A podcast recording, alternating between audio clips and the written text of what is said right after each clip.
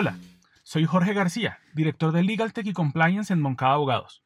El día de hoy los acompañaré como anfitrión en esta microserie Momento de Neuroderecho.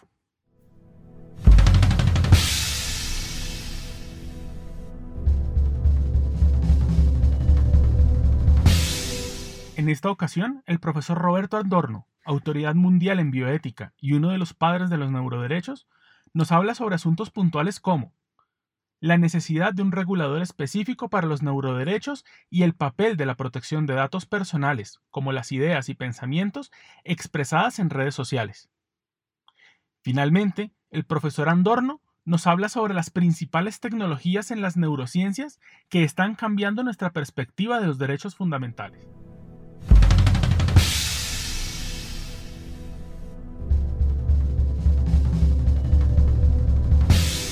¿Cuál considera usted que debe ser el rol de los reguladores frente a los neuroderechos? ¿Considera que vale la pena la creación de entidades reguladoras específicas para las neurociencias y que velen por la protección de los neuroderechos? Mm, no, entidades específicas no, no diría. No, entra, entrarían, en mi opinión, en el régimen general de los derechos humanos, así como en materia, decía antes, en materia de genética, eh, se establecieron ciertos el derecho, por ejemplo, a no, a no conocer la propia, los propios, propios datos genéticos, es un derecho nuevo, se llama the right not to know, derecho a no saber, es algo eh, un poco paradójico, pero porque hay ciertos datos genéticos que pueden ser perjudiciales o que, eh, que pueden indicar la predisposición a ciertas enfermedades contra las cuales no existe ningún tratamiento, entonces se considera que las personas tienen derecho a que no se les informe acerca de eso. Y yo creo que habría un derecho, eso no lo incluimos en el artículo, pero eh, sería también imaginable un derecho a no saber eh, ciertos datos acerca del, cerebro, es decir, ciertas anomalías que podrían indicar una predisposición a, no sé, Alzheimer o otra enfermedad. Eh, es decir, es concebible también. Ahora, si hace falta una autoridad específica, no, no no creo, no, no, me parece que no, en mi opinión no, no sería necesario.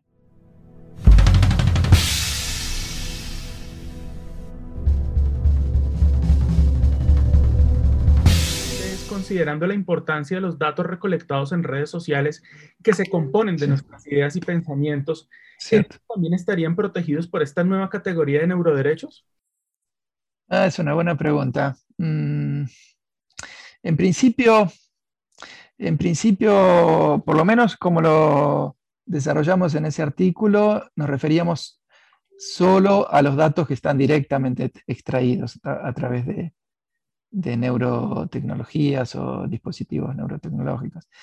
Eh, claro que yo puedo escribir en Facebook, hacer un comentario y ahí estoy expresando lo que pienso, puedo escribir un libro y expreso lo que pienso, pero no, creo que no.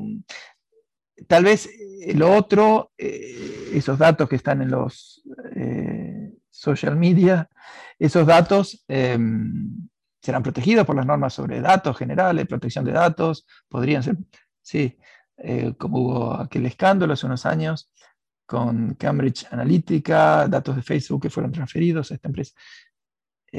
pero más, yo diría más a nivel de datos, protección de datos personales, no, no, no, no, lo, no lo vincularía con, con la neurotecnología.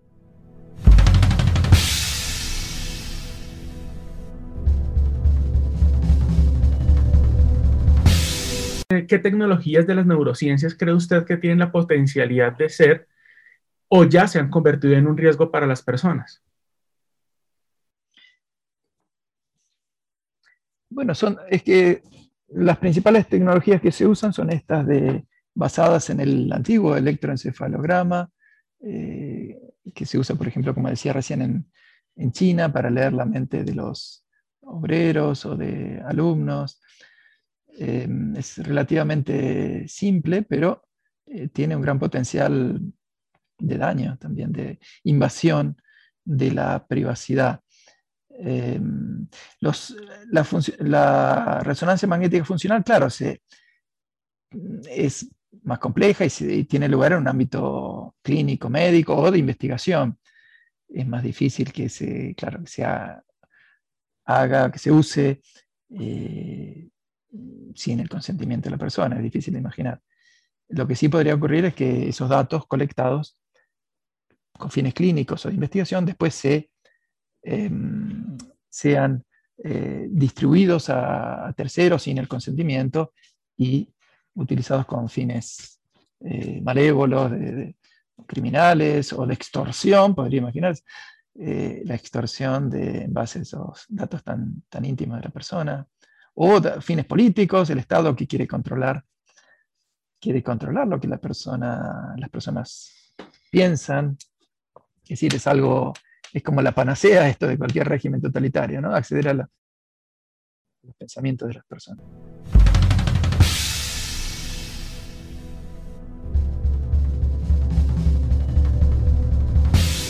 ¿Cuáles son los primeros pasos que, debe que el ordenamiento jurídico debe asumir para empezar a hacerle frente a estos desafíos? Bueno, si nos limitamos a las neurotecnologías, eh,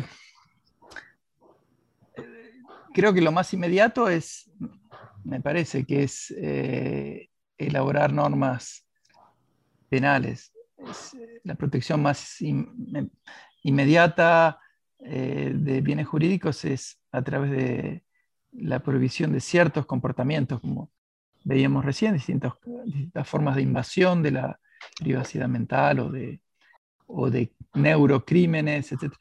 En paralelo, bueno, se pueden, claro, eh, como lo que proponíamos en ese artículo, eh, elaborar principios generales, derechos humanos en este ámbito. Los derechos humanos en sí no son, digamos, son eh, normas ideales, no dan una solución inmediata. Tienen un objetivo más bien de, se llaman mandamientos de optimización, dice un filósofo del derecho. optimización, y si son ideales a los que se aspira, pero no necesariamente resuelven cuestiones concretas, están muy ligados a la interpretación. Por eso, tal vez el primer paso podría ser eh, establecer algunos límites muy concretos a nivel de normas penales. Muchas gracias por habernos escuchado. Si les gustan los temas de neuroderecho, los invitamos a seguir esta microserie Momento de Neuroderecho, donde tendremos otros invitados, expertos sobre el tema, y síganos en nuestras plataformas y redes sociales. Hasta la próxima.